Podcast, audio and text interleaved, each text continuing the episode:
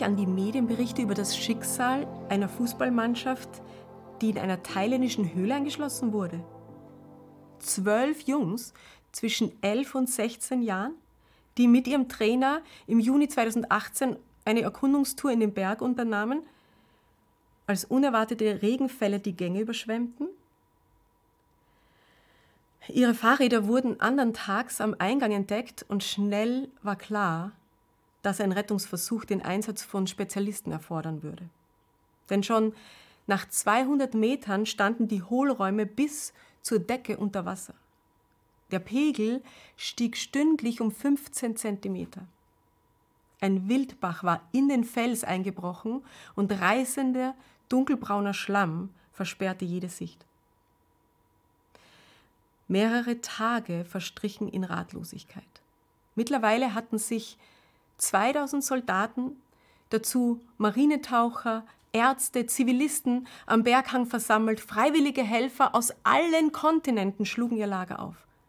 Die Welt hielt den Atem an.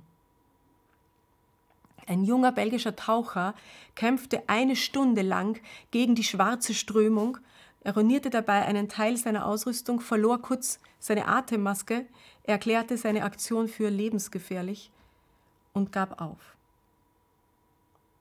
Ein hochdekorierter Marinetaucher konnte bei seinem Versuch nur noch tot geborgen werden, weil ihm im Tunnelgewirr der Sauerstoff ausging.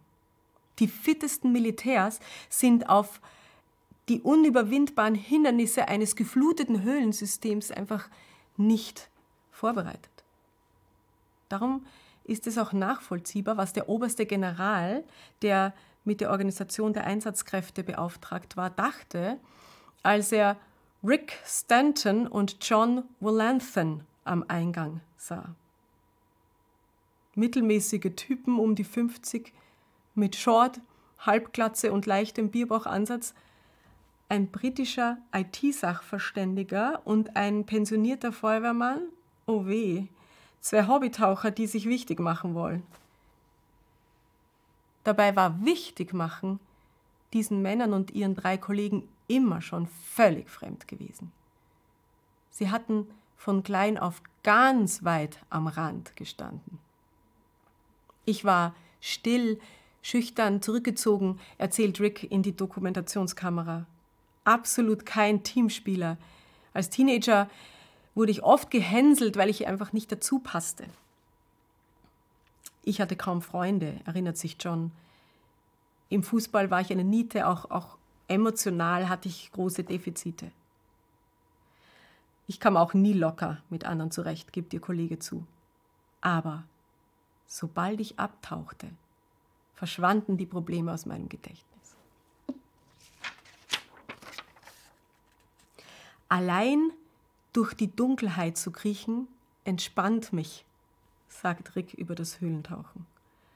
Man ist stundenlang in lebensfeindlicher Umgebung angewiesen auf künstliches Licht, künstliche Wärme und künstliche Luftzufuhr. Es ist so extrem wie ein Aufenthalt im Weltall, sagt er. Ich bin völlig isoliert, schildert ein anderer, und so kann ich dem Strudel, dem öffentlichen Strudel entfliehen, fühle mich sicher und friedvoll. Was für schräge Typen. Ich meine, ich bin auch abenteuerlustig, aber bei diesen Aufnahmen ist klar, für 99,9 Prozent aller Menschen wäre es der pure Albtraum, sich unter Wasser in voller Montur durch Spalten zu zwängen, in der Dunkelheit, ohne zu wissen, ob man wieder zurückkehren wird. Rick, John und ihre Kameraden sagen, du musst deine Gefühle vollkommen kontrollieren können. Denn Panik ist tödlich. Jahrzehntelang haben diese gesellschaftlichen Außenseiter lebensgefährliche Expeditionen unternommen, einfach aus Spaß, haben scheinbar völlig nutzloses Fachwissen angehäuft, sich in nächtelangen Arbeiten seltsames Zubehör gebastelt, das nicht gerade vertrauenserweckend aussieht, ihnen aber längere Atemphasen ermöglicht. Und nun stehen sie im Höhleneingang, ruhig entschlossen, diese Herausforderung anzunehmen, denn mit jeder Stunde sinkt die Hoffnung, die Jungs noch lebend zu bergen.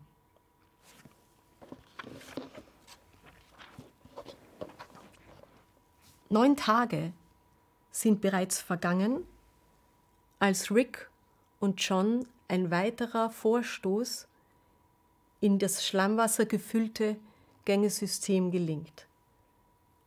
Nach mehreren Stunden ist vom Eingang weg die vier Kilometer lange Seilrolle, die den Rückweg zum Ausgang sichern soll, abgespult.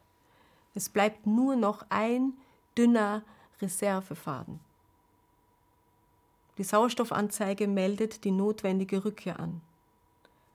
Noch ein paar Meter, noch ein paar Meter. Sie erreichen hier eine luftgefüllte Kammer. Es riecht streng. Leichengeruch? Nein. Im schwachen Licht seiner Stirnlampe blickt John in 13 ausgezerrte, aber lebendige Gesichter. Unfassbare Erleichterung erfüllt sein Herz, vermischt mit tiefer Sorge. Es ist praktisch unmöglich, diese tapferen Jungs rauszubringen, bevor ihnen der Sauerstoff ausgeht.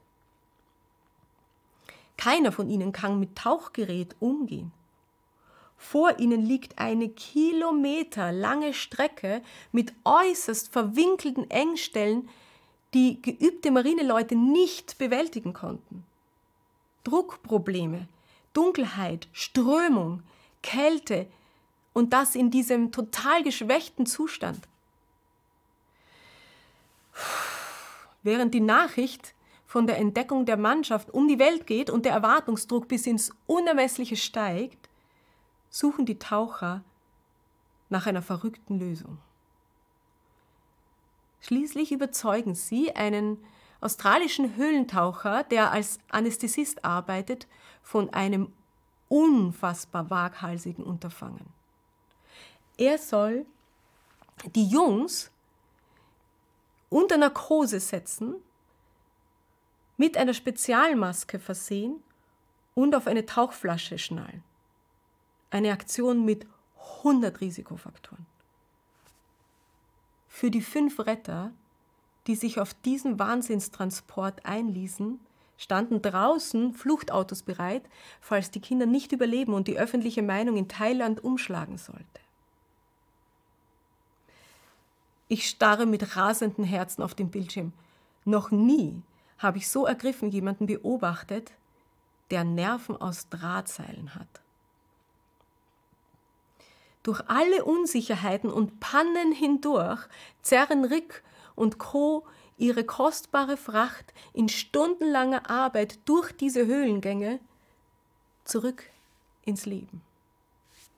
Stundenlang lag auch ich danach wach vor Aufregung und dachte über meine neu gefundenen Helden nach. Eine Handvoll Eigenbrötler, die niemand ganz verstand und niemand unbedingt zu brauchen schien. Ohne sie wären 13 junge Leute elend zugrunde gegangen. Ihr selbstloser Einsatz hat mir bewusst gemacht, wie wertvoll Veranlagungen sein könnten, die uns unsozial oder sonderbar erscheinen. Für Gott waren sie immer schon unersetzbar.